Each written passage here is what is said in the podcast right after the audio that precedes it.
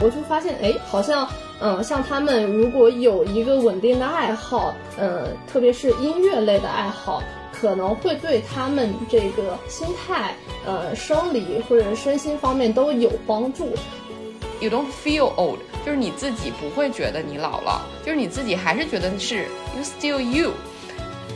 音乐对于他们来说，它不仅仅是我们听到的这种音乐旋律，更多的其实是承载了他们对于年轻时候，或者说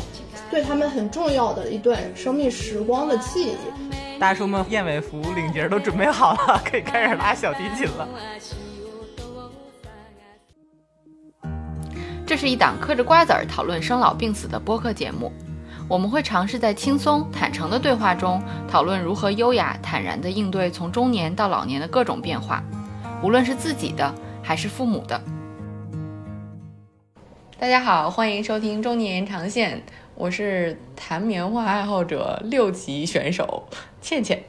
大家好，我是人送外号东北小菜琴的大聪聪。今天的节目呢，又是我们的爱好挖掘机系列。首先要向新朋友们简单介绍一下这个系列，就是我们一直有一个观察或者说观点，就是老年阶段其实是青年和中年阶段的延续，所以老年阶段过的是不是健康、自由、快乐，很大程度上与之前的个人生活、家庭关系还有社会交往等等的都有关系。拿一个人的兴趣来说，如果一个人拥有一个呃，爱好甚至多个爱好，那么就可以因此结交工作和家庭以外的朋友，沉浸其中。那么，即使在他退休之后离开了原来的工作圈、社交圈，他失去了原有的这个社会身份，但依然可以在爱好中获得呃充分的幸福感。因此呢，我们想通过这样的爱好挖掘机系列，帮助各位中青年还有中老年听友发现一些大众爱好里不为大家所熟悉的一面，打破固有的偏见。或者帮助大家发现一些小众的爱好，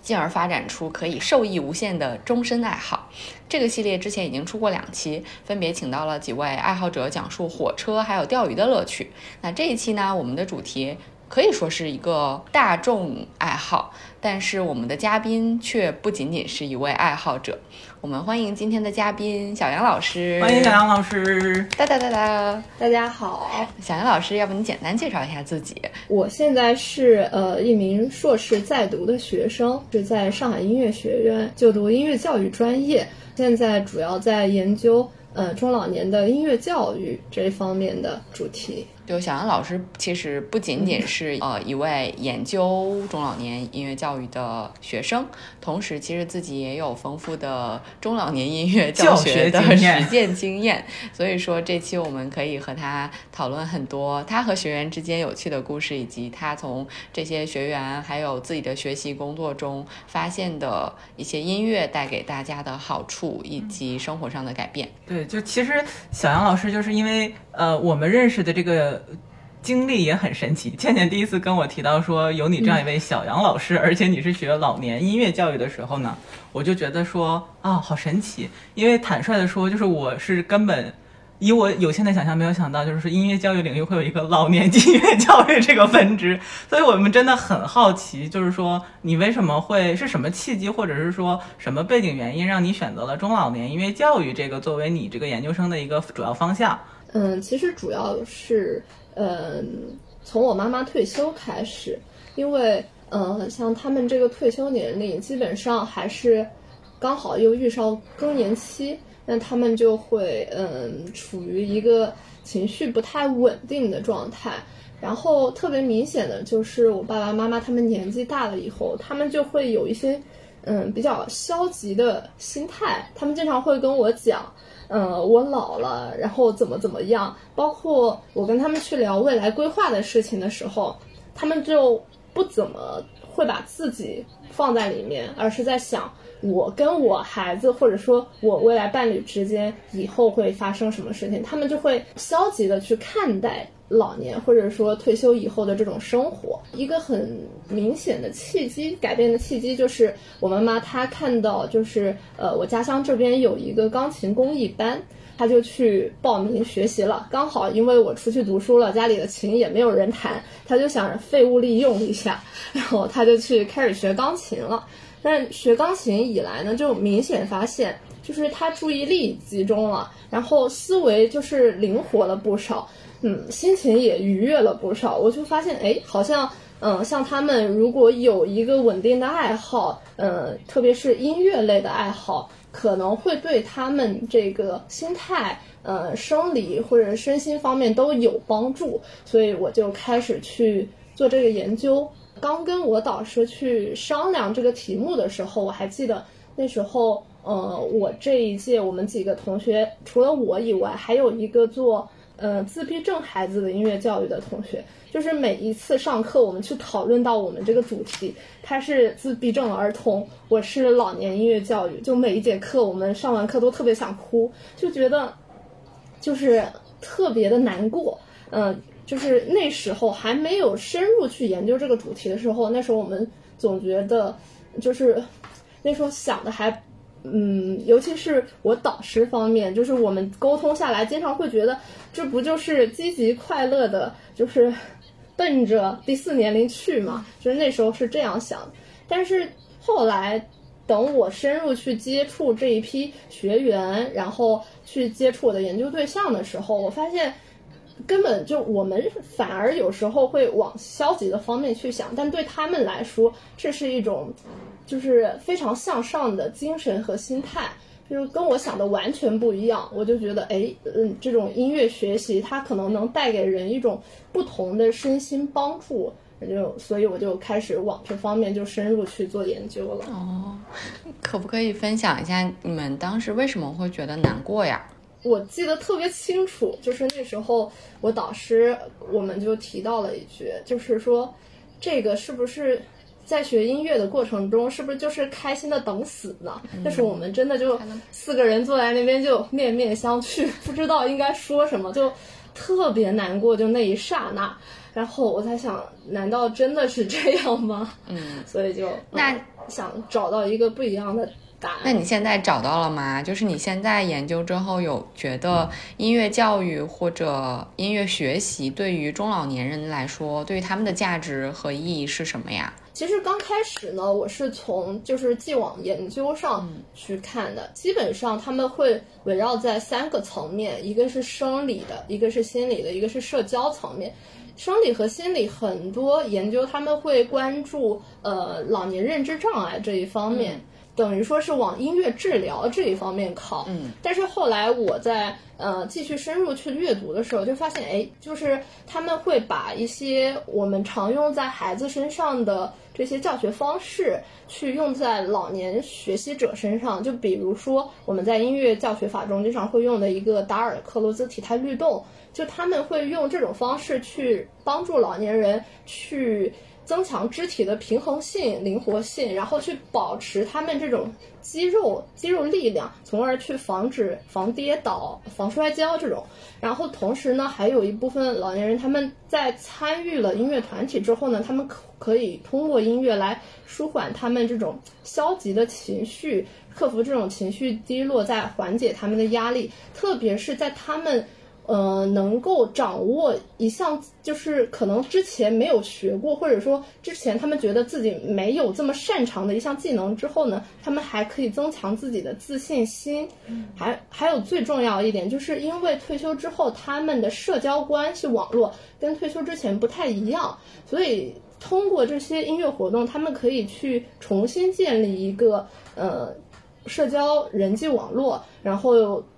当然，他们有些呃老年群呃就是学习成员，他们不会仅跟同龄人一起学习，他们可能还会跟青年人一起学习。这又涉及到一些代际关系之间的问题，比如说可以消除呃我们对他们的刻板印象等等。其实说到底就是帮助他们建立，就是一般我们会说是 quality life，就有价值的生活，就是建立一种幸福感嘛。嗯，但是，呃，之后我在访谈中遇到的，就是我身边的这些学习成员，他们更多提到，就是说学习带给他们的这种成就感，就是让他们非常乐于参与其中的。还有一个最重要点，就是很多人是为了完成自己儿时的梦想，所以选择了继续去学习，这对于他们就是一个很大的价值。嗯，我觉得我们大家对于老年，对于老年人有很多想象，看着他们，嗯，头发花白，身体机能在走下坡路，就觉得他们生活里面就是因为感觉他们的生命离死亡更近，所以我们会觉得，呃，他们仿佛每一天度过的每一天都是在向那个终点，无非就是在向那个终点靠近。可是你再一细想，谁不是呢？就是我们每个人可能。明天忽然就意外发生也是可能的，所以就是他们的每一天也是在。有价值的度过，也是在寻找学习、创造等等带来的这些快乐，或者就是生活中简简单单的那些愉悦的体验。我最近看了一个就是很有趣的电视剧，就是美剧叫《激情克里夫兰》，叫《Hot in Cleveland》。这个里面就是有一个八十多岁的老太太，然后那个老太太就说了一句说：“You don't feel old，就是你自己不会觉得你老了，就是你自己还是觉得是 You still you。”就我觉得他那句话说出来的时候，就是真的好有说服力啊！因为他在那个电视剧里面就是一个非常有活力的老人，所以你刚才说这些观察和你的访谈结果，感觉就是很有力的，可以打破这些关于老年的一些错误的想象。就他们还是在创造每天生活里面有趣的事情，还是在去创造那些可以令生命带来愉悦感的事情，对吧？是的，小杨老师，你你的音乐教育是多样化的吗？就比如说里面可能包含唱歌。包含弹钢琴，我刚才听出来了，对吧？这个，呃，阿姨就是从零学起利用了你这个不用的钢琴，呃，就是你的音乐教育品品种 都有什么？因为因为我这个专业的原因，就是我们音乐教育专业一般就是入学前肯定大家就是要考一个呃声乐。还有一个可以是钢琴，也可以是另外一个乐器，所以我们这个专业大家都会弹琴和唱歌，然后，然后，嗯，可能在在中间会学，呃，就是学校培养的时候会让我们学一些弹唱、即兴伴奏，这些都是可能目的是为了去中小学担任音乐老师，但是无论是对任何群体或者对象来说。嗯，反正都是一种很好的学习方式吧，对我来讲。那那像你接触的这些呃中老年的这个学习者，那他入门的话是他们会选择，比如说跟你们去做这个音乐学习的话，他会选择一些呃特定的科目吗？因为我自己感觉啊，可能其中有一个会让很多人想学不敢学，原因是觉得说，哎，会不会太晚了？比如说我们小的时候就听过什么钢琴是童子功，对吧？这种学乐器的，然后比如说我零基础。或者是说我我五音不全这种是不是会有没有可能成为阻碍？这个就是你就是音乐你们这个中老年音乐教育普及的一个一个因素。那就是怎么去打破我我？但我自己觉得就是说学习什么东西的话，可能速度有快慢，嗯，但是可能永远不会晚，就只要你想学嘛，对吧？所以我也不太清楚说对于中老年人参加音乐教育的话，会不会有很多这种阻碍？其实还好，基本上大部分的阻碍就是。来自于，比如说你刚刚讲到的，他们觉得，哎，我现在学是不是太晚了？但是反而这个时候来学这些乐器和，嗯，或者说音乐的人，呃，叔叔阿姨们，他们根本不会考虑这件事儿，他们只是很单纯的是，我想学，嗯，然后我想要学习这个技能，我只是想。嗯，我会弹就好。他们不会想说，我一定要考个八级是吧？去学的时候，对他们会想，哎，我要当大师，我要 就是中年版的了。对，但是他们的目的就很单纯，就是愉悦自我，愉悦身边的人。甚至他们有时候就刚学两天，我我我身边就有很多这样叔叔阿姨，他们刚学两天，然后就会一帮人唱歌的、弹琴的，或者学其他乐器，他们还甚至是还会组一个乐队，然后到公园里自己哎即兴的来那么两首，他们根本不在乎别人想什么，对他们就。开心，单纯就是开心。我有一个特别好奇的问题，最近这一两年是不是特别流行吹萨克斯管？最近在公园里面 看到很多叔叔我阿姨在吹萨克斯，而且一开始我总觉得这种乐器看起来应该是有一定入门基础，而且在这个公园里面煞有介事的这个拿出来这个乐器之后，开始了这一系列的动作，我就觉得一定是一上来就是成调的。后来发现。是从音阶开始练的，我觉得然后而且是若干个从音阶开始练的。我想说，最近应该是开了个新班儿。对，好像嗯，就是像这边我我家乡这边，或者说我平时在上海，上海的那个我我们学校边上刚好是黄浦江边，还有一个特别固定的点，他们每天到点到那边去演奏，然后还会有观众。就是萨克斯这个乐器，估计我我还没有特别去深入了解过这一部分。就是我那时候跟我的朋友们去聊起这件事儿，我们都想是不是这个乐器在家里太小了不好练，所以他们要到公园里，然后哎大家一块儿练会比较开心。我我家楼下那个桥洞底下，他们甚至要到那个下雨天桥洞下面接着吹。对，所以在老年音乐爱好者界，就是以尹小杨老师，你对你学员的观察，或者对于这个老年大学的统计，有鄙视链吗？就是他们会不会有说合唱的？搞乐器的，还有搞舞蹈的，他们彼此之间或者乐器之间也会有一个哪个更小更小众，哪 个更小众？比如说民乐和西洋乐之间，因为我们小的时候学乐器还是会有一点这种感觉吧，就是比如说像我们那时候比较流行的就是弹钢琴嘛，然后我当时还同时学拉二胡，但我们 乐队就是学杂了。说整个乐队整个民乐队里面只有两个弹弹扬琴的。坐在那个乐队中间的那个姑娘，我就觉得啊，只有最好看的才能坐在中间弹扬琴，我就可羡慕人家了。那像我们这些只能跳蓝精灵的怎么办呀？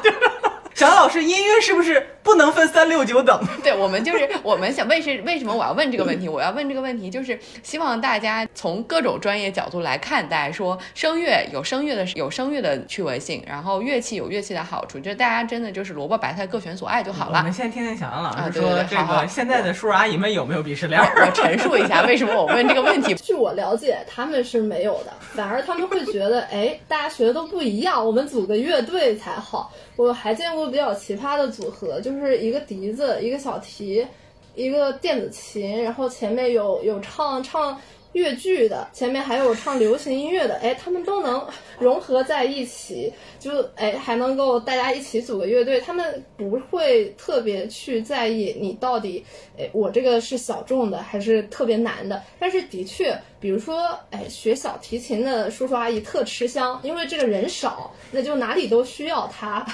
会会有这种情况发生，但是所以各位听友在选择乐器的时候择其所爱就可以了。但是呢，如果是如果有一定目的性，如果目的 目的性，比如说黄浦江边穿风衣的大叔们，哎，最好还是学个萨克斯风，这样阿姨们拍照也好。现在萨克斯风多了，所以就是现在这个小杨老师已经说了，这个现在最抢手的是小提琴，大家可以朝这个方向去考虑一下。大叔们蝴蝶那个燕尾服领结都准备好了。可以开始拉小提琴了，但是我我刚才我觉得就是，其实小杨老师说到一个，就是真的是已经一只脚或者两只脚都踏入音乐门槛，叔叔阿姨们真的是非常快乐，而且很打开，对吧？就是我们小的时候可能还分一个民乐团和洋对西洋乐器，就有一点这种，对吧？但是他们可能还没有这种就是固执的偏见什么，大家一起玩儿，对吧？就是感觉是就是众乐乐这种，真的是有这种。那小杨老师，你有没有见过那种就是最开始其实。想，但是打不开自己，然后通过音乐学习改变了的这样的中老年朋友呢？有，我身边有一个呃特别嗯典型的例子，那时候也是刚好是我的研究对象，他是呃是就是周边村镇上的，就是他们原来都住在村镇上，后来他们是因为子女工作关系，然后才搬到了市内去居住。他就等于说没有固定的朋友，再加上他可能就是之前因为自己的一些嗯，比如说学习经历，他就有点点自卑，可以这样说。据他的描述，他就是非常担忧的站在边上看那些哎音乐活动的呃叔叔阿姨们。之后呢，他就。想要尝试的去加入他们。最开始的时候，他真的只是呃在边上跳跳舞，然后他还参加了一个呃军鼓小乐队。但是刚开始他就觉得就很没有自信，就是有些叔叔阿姨他们有学习音乐学习经历，就是入门特别快，就觉得自己入门又慢，又又没有朋友，又是孤身一人在这儿。之后是因为嗯，他说那时候。带他们的那个老师组织了一场文艺演出，然后一定说要让他上台跟大家一起演出。就那一次开始，他就觉得，哎，我好像。没有比别人差呀，我我是还是可以上台的。尤其他台上下来之后，他他就觉得，一个是他很感谢老师，然后他又在通过这些排练之中呢，跟朋友们之间的关系更亲近了一步。那他又有了固定的朋友关系，就更加的感觉自己能够融入这个群体了。之后他就。跟着这个老师，又报了这个老师的其他班，还参加了他们的舞蹈，就是越学越多。现在他已经抽不开身了，周一到周天 每天都有学习。这个就看出来一位好老师有多么重要，是的，表演的结果的展示有多么重要。而且你刚才提到这个案例，就是很明显的能看出来，对于这种从一个城市到另外一个城市，或者从原来的居住地到另外新的居住地去生活的时候，有很多老人他很难找到这个融入的媒介。那其实爱好。这种小群体是可以，不然有的人确实会，比如说有些三四线城市的到北京，可能会觉得，哎呀，北京的老人或者上海的老人就好洋气，或者他们已经有自己的圈子，会会有一点就是自我隔离了，对吧？会会有一嗯，对，就不适感。嗯，然后如果是子女或者是像你的朋友们问你说，哎呀，我想让我妈妈也去这个感受一下音乐带来的快乐，就哪怕不管是什么，你会给大家什么样的建议呢？就怎么样尝试一下会比较好？嗯，比如说吧，嗯，他们可以去尝试一下。现在不是有那些嗯在线学习平台吗？就是我们经常会以为在线学习平台，哎，是给小孩儿的，就他们可以在线学习。其实像我们的爸爸妈妈们，他们也是可以参与这种在线学习。就我身边也有好多叔叔阿姨，他们就是从抖音上。刷到了非常喜欢的声乐老师，然后他就专门在抖音上听。那孩子们就是鼓励他，就有些叔叔阿姨他们可能会害羞，或者说在家里他们不好意思唱。我身边甚至有一个很很有意思的例子，就是他妈妈就是天天在手机上听那些唱歌课，然后小孩儿包括她的老公就天天起哄，让他每天要在家表演一首给大家听。就是其实主要是家里人的支持，就帮助他们去更好的去接触到这些东西，让他们能够在家人面前非常放心的展示自己的成果。嗯，比如说还有一些叔叔阿姨，他们比如说学钢琴，但当当然这个例子，嗯，也是特例吧。就是那天那个阿姨就特别自豪的跟我说，她说我一说要学钢琴，我老公马上带着我去买了一台店里最好的钢琴回家。这个其实也是一个很好的支持。先先有一个沉没成本，然后你不学也得学。对，就是先把乐器买回家。对对对，跟我们小时候也有这种爸妈嘛。我有个朋友，她婆婆就是她婆婆上了老年大学，刚开始是学画画，嗯，学完画画就要去采风，就是一走就走半个月，然后家里人就是很支持，然后后来说第二个学期改上声乐课。那个她的公公就帮忙把家里都改装成那种 K T，专门有一间房 K T V 室，然后婆婆半夜两三点还在里面练歌。后来说不太行，影响休息了，影响婆婆自己的休息了。就是，然后后来说要让她适度，然后但是她不管是画画还是她唱歌，家里人这个相亲相爱一家人的群非常之捧场，她就是每一次婆婆发视频上来，她都要打赏一下。还要发朋友圈炫耀她婆婆的话，我觉得真的家里人的鼓励也是非，就好像我们小的时候学乐器或者什么，如果爸爸妈妈让你给家就是逢年过节给亲戚朋友演一段，你就会很有那种斗志，对吧？我一定要把它学好。对。然后或者是说，如果有人家里人成就是表扬你了，说嗯真棒，倩倩你是最棒的。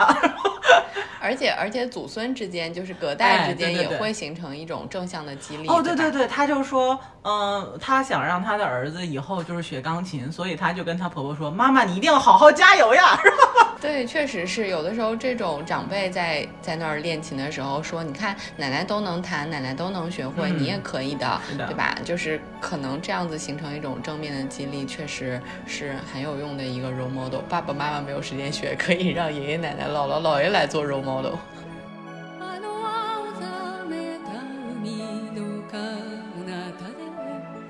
今まさに誰かが痛んでいる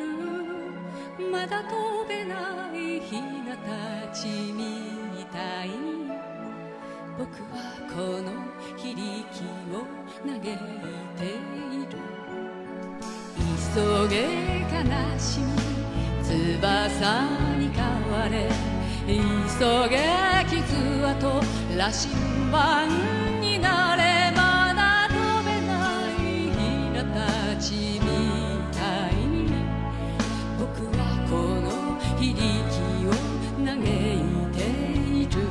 我还碰到一个，她是独生子女，她女儿和和女婿，因为那个阿姨想唱歌，但是呢没伴奏带，那怎么办呢？她还学会了自己用电脑扒那个扒伴奏，是因为她女儿和女婿帮她装了那个软件，那会儿刚装上，她说妈你随便按，你按坏了我回来帮你修，她就。鼓励他妈妈去尝试自己去操作电脑，结果他真学会了。现在就是可以自己去剪辑音频，然后扒伴奏，然然后跟朋友们一起去唱歌。现现在公园里就是，呃，我家这边公园里，他们那个。晚上会有那个大屏幕，就是扛着那个投影仪、音箱摆在江边，然后唱歌的那个伴奏带可贵了，一首要五毛钱，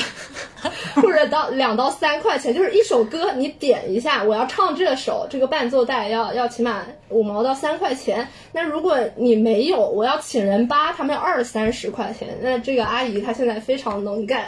就她特别自豪。厉害，这种真的是感觉不一样，所以感觉讲下来，这样这样的例子听起来就像是我们小的时候，父母在我们身上倾注了多少心血，我们在这个爱好上的发展，甚至不见得是这个爱好上的发展。我觉得一个爱好带给我们的，真的可能不见得是我现在可能还能弹一首名曲，或者我还能演奏，还能演出，但是它带给你身心的那种富足，以及养成的审美的习惯等等，其实是一生的财富。那其实像像刚才你举的这两个例子，子女也是反过来给爸爸妈妈倾注了很多心思来教他们，然后来帮他们去学习。其实真的做的很多，就感觉就是我们做儿女的，真的还有很多可以做的空间。对，而且可能很多小朋友在最开始对这个乐器或者是音乐本身没有认知的时候，你让他学的时候，有很多人其实也可能不太愿意去学，所以他可能也没那么大动力。但我想到了爸妈这个年纪，但凡他们能表现出来我想学的这个意愿，那一定是有很大的动力，而且有很大的决心和毅力在后面。嗯，对，所以如果有这种家人的支持，其实我觉得就是他们会持续的把这个变成一个爱好。嗯而且就有这种持续的爱好，我觉得挺重要的。就是一方面是最在节目最开始倩倩讲的说。人到中年、老年，其实应该有发展自己的这个兴趣爱好。另外一个，我觉得其实它是对整个社，就你只是说小孩子的这个音乐意识要培养，可能这个抓光抓一头没有用。就我们大家看待这件事情，看待音乐教育或者看待音乐学习，至于中老年人，绝不应该仅仅是打发时间，真的绝对不仅仅是这样。就是小杨老师一开始说的，就已经说的很清楚了，就是他对于中老年，就我们以为他们在打发时间，他们在就是在在打发生命中那些就是。不得不度过的光阴，但其实绝对不是的，他们还是在寻找创造体验，然后那些年轻时没有机会学习的遗憾等等，对吧？所以嗯说到这里，我觉得特别想 Q 一下小杨老师，讲一下他的音乐教育理念，因为我们在前采的时候，我其实被他讲的这个他的理念，我觉是我是被深深的打动的。对，嗯所以就是小杨老师，请你 solo 一段。就是你已经学习，包括就是实践至今，你觉得就是说中老年音乐教育，大家应该抱着一个什么样的态度去看待它，以及说为什么你坚定的在这条路上越走越远？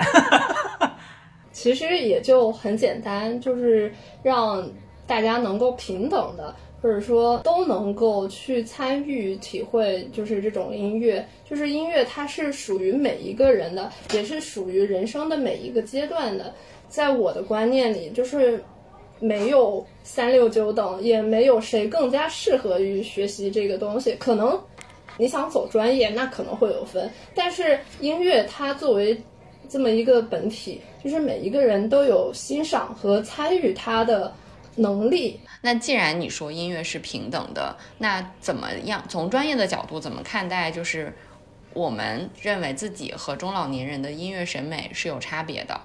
就比如说，可能爸爸妈妈那一代可能更，因为他们的成长环境，他们浸染在红歌、民乐、苏联歌曲嗯这样的嗯音乐环境中，那他们的音乐审美可能是有一定的范式的。当然，不排除有些人持续的以开放的心态在在持续的吸纳啊、到了。到了七八十岁，竟然听 jazz 什么的，也是也是可能的，对吧？但是很大一部分可能是听这些，甚至当地的这个民乐、呃当地的小调等等。那对于子女来说，可能会觉得你怎么在听这个？就是怎么样让大家在审美上互相理解。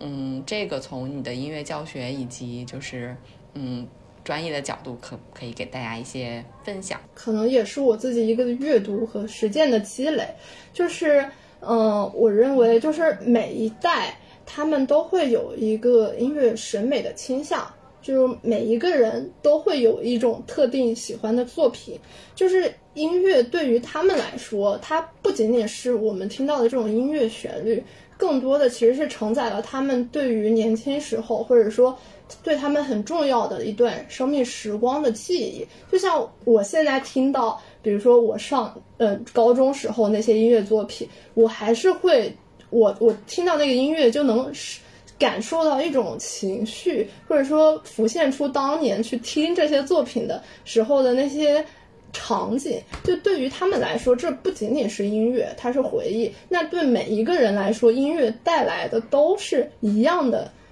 就虽然音乐不一样，但是对于他们来说，这些都是一种回忆，一种记忆。所以，不管它的音乐题材，它的音乐形式到底是什么，那我们去思考的时候，可能不能仅仅站在你这个音乐对我来说，哎，它是过时了，是这种心态去看它。我们应该是去看这个时代，或者说这个音乐所代表的这代人是什么，应该是以这样一种心态去看看待。就是在我的观念里，我是这样认为的。嗯那你对学员的观察，比如说你在教学的时候，对于五零后、六零后、七零后这样的学员，就是他们的选择的曲目会不一样吗？或者他们做音乐赏析的这些曲目会不一样吗？嗯，其实我接触到，嗯，基本上年龄跨度还是在五十岁出头到七十岁以下的叔叔阿姨们，就是年龄跨度不是很大，但他们都会比较喜欢那种，嗯，中国传统音乐。然后或者说就是刚刚讲的红歌，他们特别特别典型的就是那个什么一条大河波浪宽，或者是《梁祝》，这些都是他们最最喜欢的音乐作品。就是可，尤其是还有很多叔叔阿姨们，他们也会，就像我们这个年龄段，很多人会讲，哎，爸爸妈妈，你们怎么还在听这些古老的歌曲呢？嗯，但对于他们来说，他们会觉得你怎么在听这些一点没有音乐性、没有没有那个旋律线条的东西呢？嗯，对，就是互相，大家都是这种互相不能理解。但我觉得你刚才那段分享之后，大家应该应该能够一定程度上理解音乐，不要互相强迫去让对方喜欢自己 喜欢的音乐类型，但是互相尊重嘛，对吧？对没准哪一天大家就对对对就就可能有一个混搭风的对啊，你像我，我？和我的祖国，就是那部电影上映的时候，嗯那首歌引起了全全国人民的共鸣。它已经跟年龄也都没有关系，确实，它音乐带给人可能更多是一种情绪上的共鸣。只有在这个情感起作用的时候，你才会觉得，哎，好像我们是有共鸣的。那小杨老师，就是我们说到这儿，想必很多人已经心痒痒，想种草种草了，对吧？那一般像这种中老年人，他现在这种音乐学习有什么途径呢？比如说，我现在想找到小杨老师，然后报名学习音乐。那，嗯、我就是一般来讲，老年人比较常见的这种就是途径有哪些呢？最多的，大家都会报名自己市内就是最大的那几所老年大学，嗯这个是最常见的形式。然后现在有些城市做的比较好的，他们还会有社区学校，比如说上海市，他们就呃有一些部分的社区，他们有对应的那个。嗯，就比如说我关注的一个浦东社区学校，我有一个师姐也在那儿，就他们有专门给老年人或者说成年人不同年龄层的人去开课，他们还有不同的课题，就专门去研发这种课程。当然，就是不能否认的是，大家都哎喜欢的都不一样，就是所以嗯，但是其实市面上说针对老年人学习的这些音乐机构还是有限的，所以嗯，我也是呼吁一下。业界同行能不能就是为就是叔叔阿姨们创造这么一个环境，给他们多开一些他们喜欢的课程内容？嗯，对，毕竟比如说我想学一门乐器，可能找一个老师的确不太容易。就是专门去找一个负责这个乐器又擅长又会教学的老师。嗯，因为我知道，像老年大学，其实每个学期报名的时候应该都还很抢手，班级的这个容量比较有限嘛，所以老人们就是可能对于某一些热门课程，其实还要抢。如果抢不上的情况下，就是像你刚才说的，像妈妈去到的琴行，可能也是一个值得值得关注的地方嘛。这这些相当于是私立的学习环境。其实可能也是有这样的学习机会和老师来提供的。那如果在这样的地方，可能更多的有点像。我们健身的时候选私教一样，我们怎么样能判断说，哎，一个老师是不是适合我？嗯，因为我知道，我觉得对于爸爸妈妈他们那个长辈们，他们这些这个年纪来说，他们其实对于老师还是很尊重的。其实不管是什么样的老师，所以他们可能更多的很多时候会怀疑自己行不行，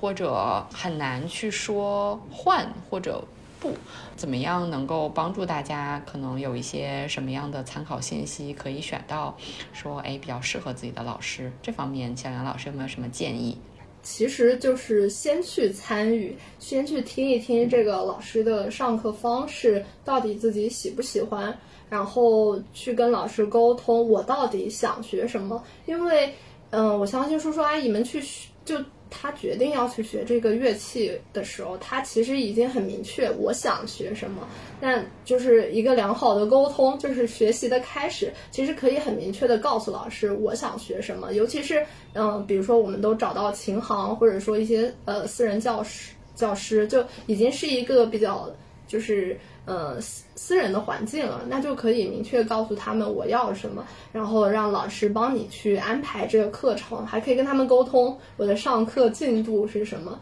嗯，如果真的觉得这个老师不适合自己，那当然就是呃可以就是及时去换另外一个老师接着学。就我身边一个阿姨，她就这样，她钢琴学了六年了。然后他就来回不断的换了好多老师。其实，在学习的这个过程中，他也是越来越明确到底自己缺什么、要什么。他刚开始是在线下的这种小班。八个人一起上钢琴课，然后学着学着，他觉得自己这个基础不扎实。嗯，他还跟我抱怨了一下，就说老师为什么上课老要讲理论呀？总是讲什么大三度、小三度，我知道不就行了吗？老，然后还要考我乐理，就是他们很明确，我不想学这个。然后他现在就去，呃，买了网课，然后自己在家里边学。然后再到边上的琴行去找一个私人老师，然后再对接上，再查漏补缺。他是以这种方式去学习的。嗯，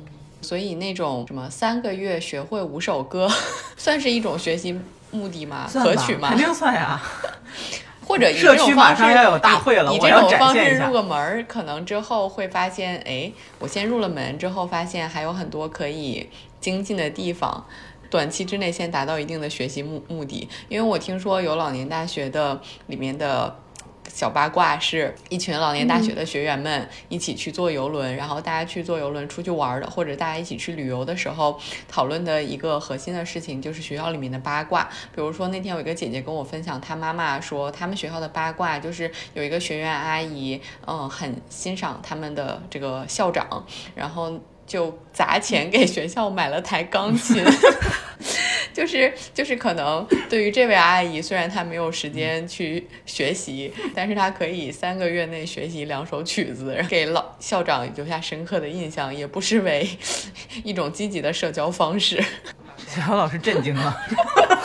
小杨老师这不是教学，就是我觉得就是这个故事接下来我们可以讨论的点呢，就是中老年。的音乐教育者，因为我听说小杨老师接下来的这个研究方向可能会更偏音乐教育呃的教师培养这个方，这个中老年音乐教育的教师培养这个方向，因为一定是你发现了这个领域的，因为像我们可能都没听说过嘛，大家都知道这个青少年教音乐教育的这个教师，呃，整体的研究也是更丰富的。那对于中老年来说，他的教师是不是其实有很多现在的老师其实都是业余的？人士在在教学，不能说叫业余人士，就是他们对于中老年音乐教学的特点，可能其实并没有一个深入的理论学习，然后再做教师，其实是不一样的，就是它的体系可能并不完善，对吧？从这个角度，你认为一个好的中老年音乐教师未来应该是怎样的？现在的就是音乐教师培养，我们还是偏向于。嗯，针对中小学音乐教师，或者说是针对嗯孩子们的音乐学习去培养的老师，所以在学习过程中，我们更多的会考虑怎么为一个孩子去启蒙音乐，嗯，然后怎么去把握孩子的心理。所以我们的心理学学的基本上都是那种儿童或者说教育心理学这种，我们就没有特别的去关注。成年对象或者说中老年群体，他们的心理特点，呃，然后他们学习的规律有跟孩子学习规律有什么不一样？就是我自己的体会特别明显，就是给小朋友教琴的时候呢，他们不一定说这节课上我一定会学会，但是他们一般是学完这节课回家之后呢，他会。就是有一个慢慢的体悟的过程，慢慢慢慢就是越就是好像他突然某一天就会了，但是给叔叔阿姨们教琴的过程中会发现，他们很有可能在课上就学会了，然后呢，第二天他就不记得了，就是你得再回来给他们把从前的复习一下，然后再接着学。就是他们的心理特点不太一样，包括他们的认知方式也不太一样。叔叔阿姨们他们有了比较丰富的人生阅历之后，他们有自己一套学习方式，不像小孩儿，就是他可能真的是嗯完全不知道我怎么学。但叔叔阿姨们他们会想，哎，他们会自己去想我要怎么学。就是这个教师的职责或者说教师的这个角色不太一样。就是一般我们在，呃，老年教育学中会把老师看作为一个促进者，而不是说完完全全的一个很权威，或者说以教师为导向的这种教学方式。嗯，然后去引导叔叔阿姨们去制定自己的学习规划，就是他是一个引导者和促进者的身份。嗯，所以我就是在我看来就。就是去培养中老年，或者说面向这个群体的音乐教师，还有很长的路要走。因为任何一个学龄段的这个教育体系的制定，都是很多很多代人去慢慢去完善的一件事情。我就想。自己能不能成为这条路上的一个垫脚石，或者是这个金字塔里的一块砖，来把它就是填满就好，就是能够做一点是一点。所以我就想往这个方向，因为学习除了学习者、那教育者和整个制政策的规划也是非常重要的一方面。当然，我嗯不可能是政策制定者，但是我可能可以为他们的这种。呃，理论建设提供一些实践，或者说，呃，就是实证上的数据支撑，可能可以做一些这些工作吧。小杨老师就是一块大金砖，所以小杨老师，你经过这，你是研二的时候确定了你这个方向，然后这两年也在不停的做实践，还是非常坚定的，就是说这是你可能未来很长一段时间都会坚持做的事情，对吧？中老年的音乐教育，嗯，是的。你会不会觉得，因为我。在决定要从事跟中老年相关的，呃，尤其是老年相关的工作的时候，我爸爸对我的一个灵魂拷问是：你担不担心自己一直和老、病、死这样的话题和对象打交道，你的心理会受到一些负面的影响，就是对我的身心理健康有影响？嗯，你有面对这样的？疑问吗？或者你自己有过这样而的担心？且可能相对来讲，像你讲，可能整个社会在这一块儿的资源，可能你现在还处于一个相对孤独的阶段。你有没有那种有的时候会觉得力不从心，或者说想做的事情很多，然后但是可能也无从下手的感觉？尤其是有没有遇到过，就是你的学员，嗯，中断学习的情况，会不会让你嗯难过？我先回答第一个问题，就是我自己。其实对我自己来说，我就是我经常也跟我妈妈说，我说我好感谢我和我导师当时商量确定了这个方向。就是，嗯，虽然的确有时候会接触到一些可能。可能觉得好像我这个年龄不应该去想的事情，但是我觉得恰恰是这就是我的这个课题，让我去看到了很久很久以后，我可能才会思考的事情。就比如说，等我妈妈八十岁的时候，那我在五六十岁的时候，我会想做什么？在我接近花甲之年的时候，我在回顾我这一生，我到底想做什么？就是我会去思考这些问题。就是像以前，我是一个很看重当下的人，就是我现在一定要做到达成什么目标，然后我马上会去做。但现在我会反过来去想，如果到我六十岁、八十岁的时候，我现在做这个决定，我会不会后悔？就是我会去把自己置于这个年龄阶段去思考问题，反而让我看通，就是感觉自己人生通透了不少，会有这种感觉。所以我还是就是。还是觉得自己很明，就是很感谢自己去做了这个决定。然后，嗯，的确身边会有很多叔叔阿姨，可能学到一半就终止学习了。主要原因很大一部分是因为他们身体原因，因为嗯，中老年人他们的就是真的是摔一跤就身体就大不如前了，经常会这种情况。然后还有的。还有一种情况就是，哎，他们家可能有孙子了，嗯、就是回家带孩子去了，这种情况也比较多。但是前面那种，比如说身体情况的话，这个是真的没有办法，就是我们只能说是鼓励他可能听听音乐，换一种其他方式参与其中，就用聆听的方式，或者说，嗯。其他方式去参与，但是带孙辈的这种情况，很多叔叔阿姨他们带了一段时间，他们回会回来接着学，就是刚才说的，他们想给自己的孩子做一个榜样，就是经常是爷爷奶奶和孙子孙女一块儿学琴，他们就想你学我也学，我一定比你学得好，他们会这样想。嗯。对，我觉得其实可能会有这种，比如说阶段性的，或者是说跟小朗这种，就是。直接面对面的学习可能会终止，但是音乐的学习我感觉是没有终止这个概念的，对吧？而且音音乐带给生活的美的享受、嗯、或者生活的那种充实感，就像不同的阶段，像刚才在开始的时候，小杨老师提到，就是音乐治疗对于认知障碍的这个非药物治疗也是非常重要的一种方式。就是对于很多已经有认知障碍的老人来说，他们听到熟悉的音乐，他们就会平静。对，就是我记得那个应该是阿雅和周迅的《奇遇人生》里面有一集是他。他们去到日本拜访，就是呃一位认知症障碍的呃老人，然后和他的妻子，然后他们一起去这个养老院去看他的时候，就是他其实已经完全当下认不得他妻子了。然后后来他妻子就跟他说，嗯、好像他们两个就是年轻时候定情的时候有一首歌就是《四季歌》，然后那个歌一起来，然后他就突然说啊，原来你就是我的 我的老婆呀，就是真的当时就是一下子就是啊泪奔出来。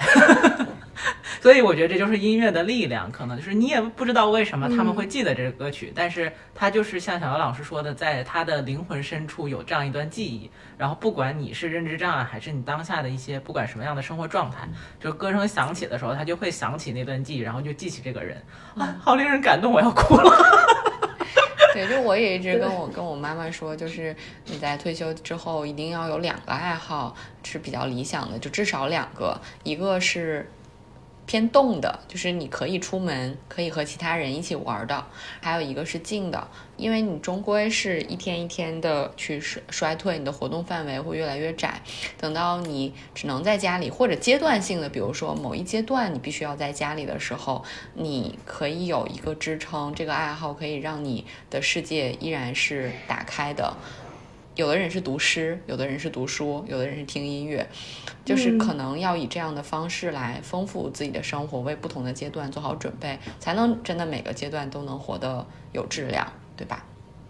才能有那个每个阶段都有他的那个雀跃的幸福。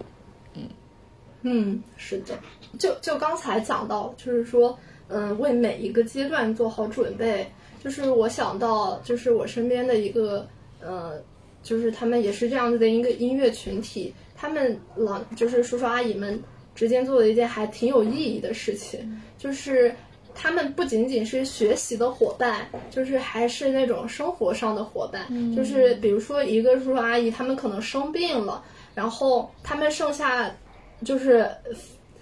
嗯，就是还非常有活力的这群叔叔阿姨们，他们就会组成一个团帮扶小组然后对对对，就是帮扶小组，就是每天或者说隔天去他家陪他聊天，陪他就是谈话，就是就是这种同辈之间的关爱，我觉得也是非常值得提倡。对，就是通过爱好交到了很多朋音乐让人交，到了朋友。就是爱好不单可以交到同龄的朋友，也有可能交到隔辈的朋友，而这些朋友在现在的这种家庭结构和大家子女和父母异地居住的时候，真的是巨大巨大的财富，所以就是希望。听完我们这一期节目，大家可以对音乐所带来的好处有更加更加宽阔的认知，可以开始去尝试。对的，江浙沪地区可以联系小杨老师。可以联系节目组组，联系小杨老师，为大家寻找学习资源，也可以成为小杨老师的学习学员和访谈对象。是的，是的。好的，谢谢谢谢小杨老老师。希望你坚持下去。好，一定会坚持下去的。綿ぼっこりみたいな翼でも感谢大家收听本期内容，我们的听友微信群已经开通，欢迎添加小助手 Disrupt Aging 二零二一的微信 D I S R U P T A G I N G 二零二一，成为我们的好朋友，入群和我们分享讨论你的生活困惑，或者向我们推荐主题 以及身边的嘉宾。大家也可以查看 show notes 以及节目详情中的相关信息，与我们联系。期待和大家相见。